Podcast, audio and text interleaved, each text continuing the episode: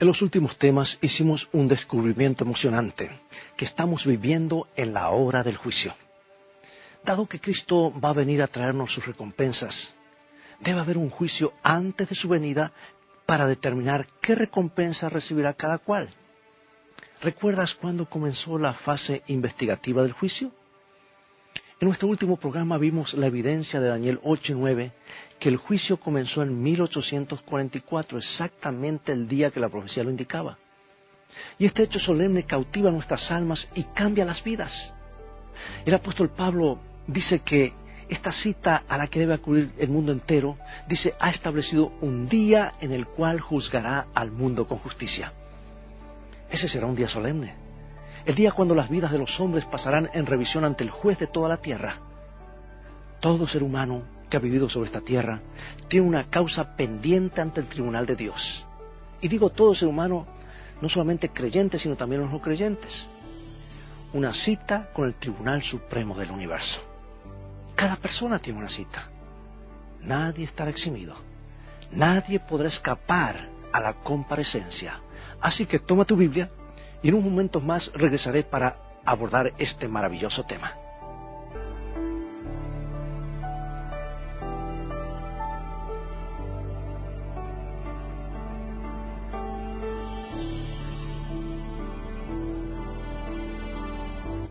La Biblia señala claramente que en este juicio de los siglos todos tendrán que comparecer, sea que creamos o no, nos guste o no, sea que profesemos ser cristianos o no, seamos ricos o pobres, blancos o negros, todos debemos comparecer, porque Dios no tiene favoritos. Cuando una persona es citada ante la corte del cielo debe presentarse. ¿Por qué? Mira, el apóstol Pablo nos da la respuesta, Romanos 14, 12. De manera que cada uno de nosotros dará a Dios cuenta de sí. La decisión de la corte celestial sellará para siempre el destino de cada persona y la decisión será irrevocable, porque no existe otra Corte Suprema para, uh, superior a la cual apelar. Pero antes de que se entregue el veredicto o se ejecute la sentencia, debemos pasar por el juicio o la investigación. Retomemos ahora a, a nuestras Biblias, vayamos a nuestras Biblias nuevamente y veamos la descripción de este tribunal o corte en sesión en el cielo. El profeta Daniel fue transportado en visión y él escribió lo que vio en visión, lo que Dios le mostró acerca del futuro, futuro en esos días para él, ¿verdad? Daniel 7, 9 y 10. Estuve mirando hasta que fueron puestos tronos, y se sentó un anciano de días, cuyo vestido era blanco como la nieve, y el pelo de su cabeza como la lana limpia. Su trono llama de fuego. Millares de millares le servían, y millones de millones asistían delante de él. Aquí se describe a Dios el Padre o anciano de días, sentado en su trono eterno e incontables ángeles sentados en imponente silencio. Fíjate lo que Daniel vio entonces en su visión, Daniel 7:13. Miraba yo en la visión de la noche, y aquí con las nubes del cielo venía uno como hijo de hombre, que vino hasta el anciano de días y le hicieron acercarse delante de él. Y aquí ahora se describe al Hijo de Dios en pie ante el anciano de días, una escena muy parecida a una sala de tribunal aquí en la tierra, ¿verdad? Hay un juez que preside, el anciano de días. Hay testigos, los santos ángeles que, han visto y registrado todas las cosas. Y en pie ante el trono está Jesús, el defensor del hombre o el abogado. Como escribió Juan, abogado tenemos para con el Padre a Jesucristo el justo. Bien, dices tú, parece que tú estás allí menos el que debe ser juzgado. Bueno, en esencia esto es, esto es verdad, pero vamos a ver lo que dice la Biblia en Daniel 7:10. El juez se sentó y los libros fueron abiertos. Es evidente que esos libros contienen los registros de las acciones de los que son juzgados. Porque Salomón escribió en Eclesiastés 12:14, porque Dios traerá toda obra a juicio juntamente con toda cosa encubierta, sea buena o sea mala. Y Malaquías capítulo 3, versículo 16 añade, Entonces los que temían a Jehová hablaron cada uno a su compañero, y Jehová escuchó y apoyó, y fue escrito libro de memoria delante de él para los que temen a Jehová y para los que piensan en su nombre. El rey David también conocía estos registros porque dijo, mis huidas tú has contado, pon mis lágrimas en tu redoma. ¿No están ellas en tu libro? Como ves, Dios sabe todo acerca de nosotros. No es necesario que lleve registros para recordarlo. Los registros se llevan para beneficio del universo, para que haya evidencias claras del amor y la justicia de Dios en cada caso. Ahora, nuestra responsabilidad ante Dios es un pensamiento muy solemne, amigo y amiga, porque todos debemos rendir cuentas por el don más precioso de todos, que es nuestra vida. Y esto es lo que el sabio Salomón, inspirado por Dios, escribió en Eclesiastés capítulo 11, versículo 9. Alégrate, joven, en tu juventud y tome placer tu corazón en los días de tu adolescencia, y anda en los caminos de tu corazón y en la vista de tus ojos. Pero sabe que sobre todas estas cosas te juzgará Dios. En otras palabras, Salomón decía, sigue adelante, disfruta de tu juventud, vívela al máximo, pero recuerda que Dios te pedirá cuentas en el juicio. Ahora Jesucristo también habló de esto, y cuando Jesús nos habla, hermanos, al igual que lo que está todo en la Biblia, es siempre la verdad. Mateo 12, 36 y 37. Toda palabra ociosa que hablen los hombres de ella darán cuenta cuando? En el día del juicio. Porque por tus palabras serás justificado y por tus palabras serás condenado. Alguien ha estimado que una persona habla en, promedio suficientes palabras en una semana como para llenar un libro de 320 páginas. Bueno, yo conozco otros que hablan para llenar una enciclopedia en una semana, ¿verdad? Ahora ponte esto, que en 60 años, si llenan 320 páginas por semana, en, en 60 años habrán llenado más de 3.000 libros de ese tamaño. Por eso pregunto, ¿qué tendrá tu biblioteca de libros para decir en el juicio? Y más que eso, hasta los motivos que se esconden detrás de las palabras y las acciones estarán abiertos ante la revisión. Mira el apóstol Pablo, 1 Corintios 4:5. El Señor aclarará también lo oculto de las tinieblas y manifestará las intenciones de los corazones. Sí, en aquel día no habrá borrones ni coberturas. Los hombres pueden engañar a sus amigos, incluso a sus familias, pero nadie puede engañar a Dios, porque Él lee los secretos del corazón. Como ves, en el día del juicio nos encontraremos en una de dos situaciones. O todo nuestro registro de fracasos pasados será cubierto por la sangre de Jesús, o nuestro registro estará íntegro para condenarnos. Y por supuesto, no es lo que profesamos, sino lo que hacemos lo que hace la diferencia. Se nos dice que cuando venga pagará a cada uno conforme a qué? A sus obras. Ahora es posible que te estés preguntando, pero si somos salvos por la gracia, ¿por qué entonces somos juzgados por las obras? Es una buena pregunta, ¿verdad? Con toda seguridad nuestras obras no pueden espiar nuestro pecado. Sin embargo, nuestras obras indican cuán completo es nuestro sometimiento a Cristo o cuánto le amamos. Muchas personas profesan ser cristianas, pero una mera profesión de fe en Cristo no tiene valor a menos que se demuestre por medios de actos de amor. Y quiero leer aquí del doctor Sakae Kubo en el libro Tu citación a la corte en la página 20. Dice así. Consideremos cómo sería si el juicio no estuviera basado en obras. ¿Por qué no juzgaría Dios? Nuestra piel, nuestra raza, nuestra clase social, nuestra educación, nuestro aspecto, nuestros talentos, nuestra fortaleza, nuestra membresía en la iglesia o nuestra mera profesión de fe en Cristo. Dios puede juzgarnos solo por nuestras obras buenas o malas. Por eso, amados, el cristiano, el buen cristiano no hace buenas obras para ganar mérito, son el resultado espontáneo de un corazón lleno de amor por Dios y por los hombres. Es una relación de amor con Jesús lo que motiva a los seguidores a hacer buenas obras. Por eso el, sabio Salomón, en la conclusión del discurso en Eclesiastés capítulo 12, versículos 13 y 14, dice así, el fin de todo el discurso es este, teme a Dios y guarda sus mandamientos porque esto es del todo del hombre, porque Dios traerá toda obra a juicio juntamente con toda cosa encubierta, sea buena o sea mala. O sea, el fin de todo el discurso. Allí está. Como la relación del hombre con Cristo va a ser juzgada por su conducta, entonces debe haber una norma clara por la cual medir esa conducta.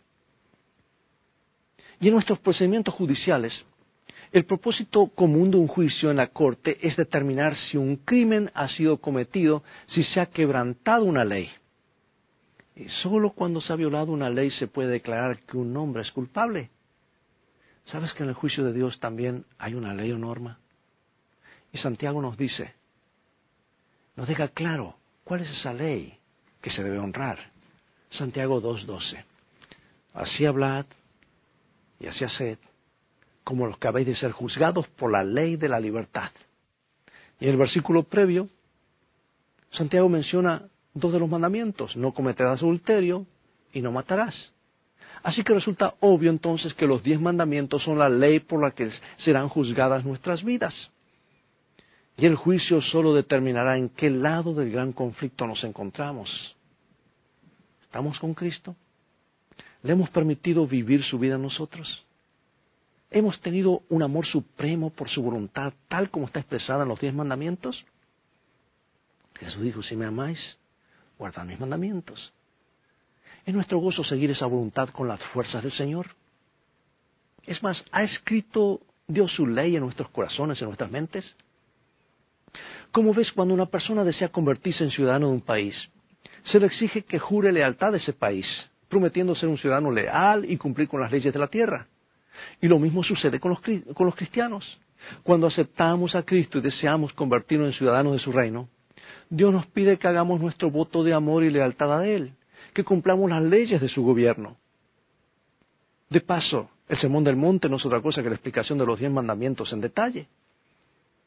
Pero algunos ciudadanos, ah, no todos eh, los inmigrantes se mantienen fieles a sus votos solemnes, ¿verdad? Algunos parecen ser ciudadanos leales en lo exterior, pero más tarde se descubre que son subversivos. Y cuando esto se comprueba, se les revoca la ciudadanía y son deportados. De la misma manera, no todos los cristianos permanecen fieles a sus votos.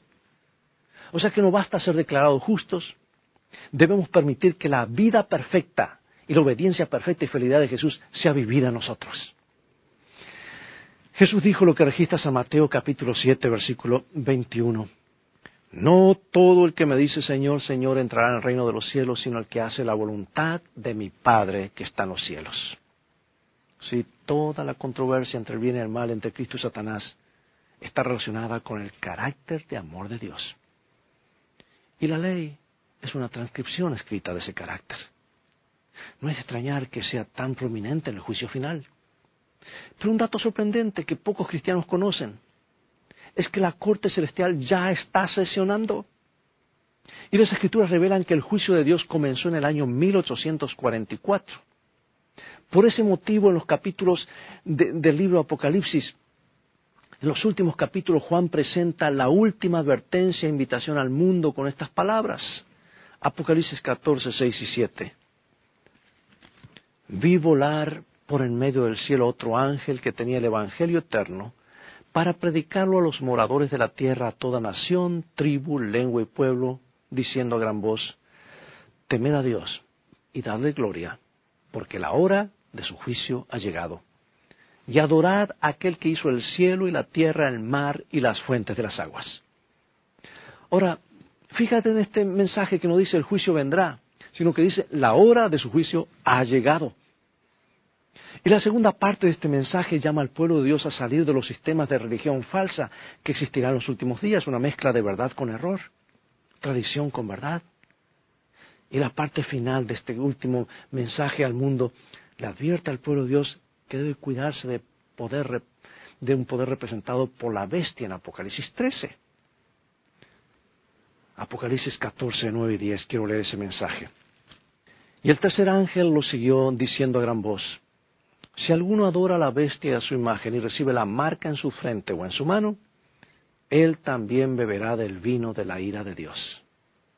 Ahora fíjate en los versículos 14 y 15 que siguen a la proclamación de los mensajes de los tres ángeles.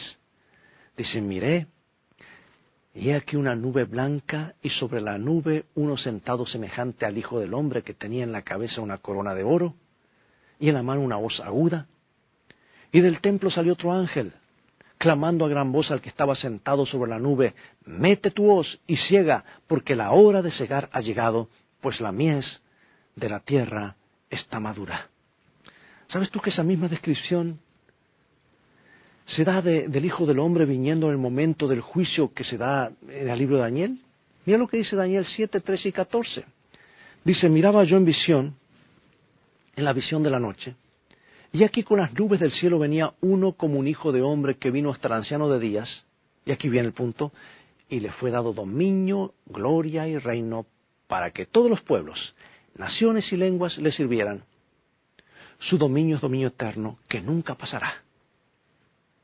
La muerte de Cristo en el Calvario proveyó la expiación sacrificial completa por nuestros pecados. O como dice el autor de Hebreos, por lo cual puede también salvar perpetuamente a los que por él se acercan a Dios, viviendo siempre para interceder por ellos. En el juicio, amados, nuestra relación y actitud hacia Cristo determinará su actitud hacia nosotros. Pues él dijo lo que dice en Mateo capítulo 10, 32 y 33. A cualquiera pues que me confiese delante de los hombres, yo también le confesaré delante de mi Padre que está en los cielos. Y a cualquiera que me niegue delante de los hombres, yo también le negaré delante de mi Padre que está en los cielos. Como ves, eh, no estará solo en el juicio. Si lo hemos confesado a Cristo, Él nos confesará a nosotros ante su Padre. Y si pertenecemos a Cristo, Él es nuestro abogado y nos representará como si nunca hubiéramos pecado porque recibiremos el crédito de la vida perfecta y obediencia que Cristo vivió sobre la tierra y también su muerte perfecta. Nada debemos temer acerca del día del juicio. Quienes amamos y seguimos a Jesús de todo corazón y con todo el alma, porque el juicio es hecho en favor de los hijos de Dios.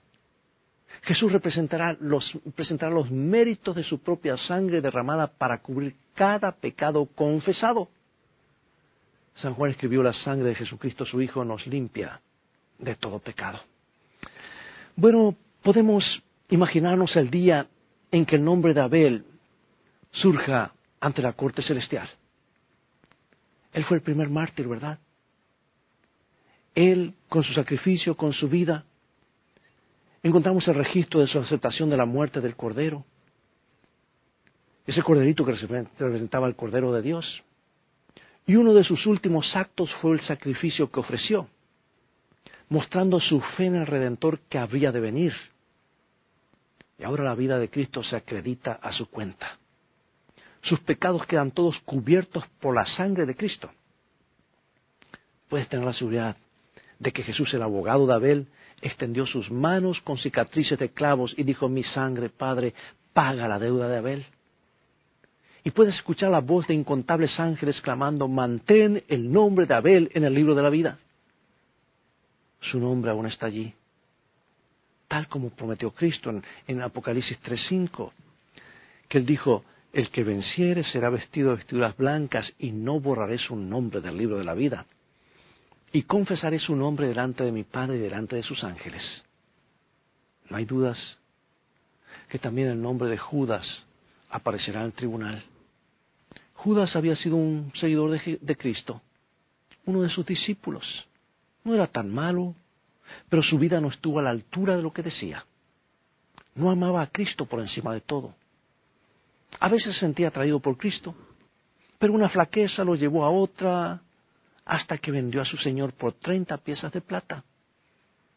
Entonces, doblegado por la angustia, se ahorcó. Jesús amaba a Judas, incluso se arrodilló a lavar sus pies polvorientos en la noche de la última cena. Anhelaba tocar su corazón orgulloso.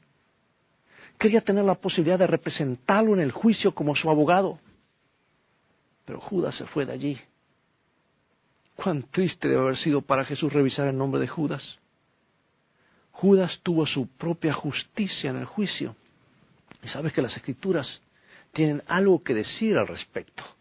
Isaías 64:6.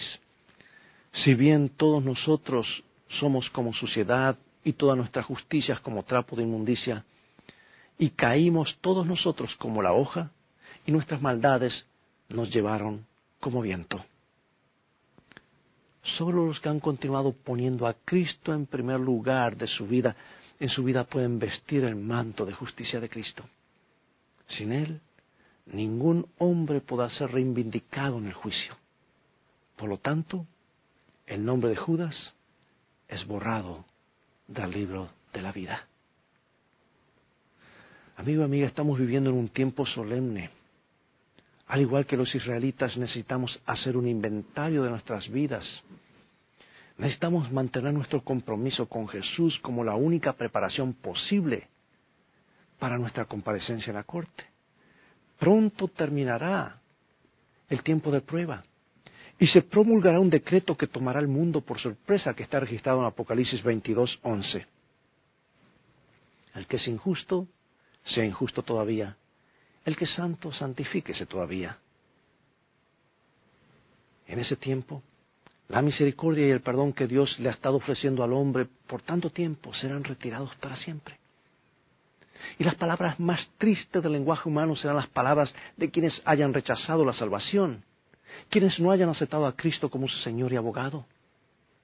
Ellos dirán, pasó la ciega, terminó el verano, y nosotros no hemos sido salvos. Entonces Jesús regresará a la tierra, tal como leemos en el versículo siguiente, Apocalipsis 22, 12. He aquí, yo vengo pronto y mi galardón conmigo para recompensar a cada uno según sea su obra. Amigo y amiga, Jesús anhela ser tu abogado en el juicio. Quiere que aceptes su sacrificio en el Calvario. Desea que le confieses tus pecados para poder borrarlos anhela tener tu nombre escrito en el libro de la vida. Y Jesús nos dice que nadie entrará en la ciudad santa sino solamente los que estén inscritos en el libro de la vida del Cordero. Por eso quiero preguntarte y a la vez invitarte, ¿quieres tener tu nombre allí? ¿Quieres que tu nombre esté escrito allí? ¿Quieres que Jesús te represente en el juicio? Todo lo que necesitas es rendir tu corazón. Tener que Tienes que tener un, corazón que haya estado en el Calvario, un corazón que haya invitado a Jesús a reinar sobre todo. ¿Y qué diferencia hará? No solo en el juicio, sino en toda tu vida, todos los días. Dios nos ayude a hacer la decisión correcta. Es lo que Jesús ha estado esperando todo este tiempo. Es por eso que murió y resucitó por nosotros. Dios nos ayuda a que nuestro nombre esté en el libro de la vida. Acompáñame en oración. Padre nuestro que estás en los cielos, te agradecemos por las buenas nuevas del juicio. Hay tantas cosas injustas, pero tú eres justo. Hay tantas cosas torcidas, pero tú has prometido enderezar. Hay una acusación pendiente sobre cada uno de nosotros. Por ser pecadores merecemos la muerte. Pero hoy aceptamos a Jesús como nuestro Salvador y abogado, nuestro sustituto. Y queremos que cuando nuestro nombre pase ante el registro celestial, nos pueda declarar libres de culpa y herederos del reino eterno. En el nombre de Jesús oramos. Amén. Bueno, amados, es todo el tiempo que tenemos por hoy. Muchas gracias por sintonizarnos una vez más. Ha llegado el momento de despedirnos. Y será hasta el próximo programa de la serie Mensaje de Jesús para el tiempo del fin. Tú podrás ver nuevamente este programa a través del Internet, en YouTube y, en, y en Facebook. Así que invita a otros a sintonizar este canal y escuchar estos programas con un mensaje del corazón de Dios a tu corazón. Y transfórmate tú en un canal de bendiciones para otros. Dios te bendiga y te guarde. Y recuerda, tú vales mucho para Jesús. Él te ama más de lo que puedes imaginar. Y si no, mira el precio que fue pagado por ti por mí en la cruz del Calvario. Y también recuerda que las cosas van a terminar bien. Si hacemos de la Biblia nuestro GPS y a Jesús como nuestro guía. Maranata.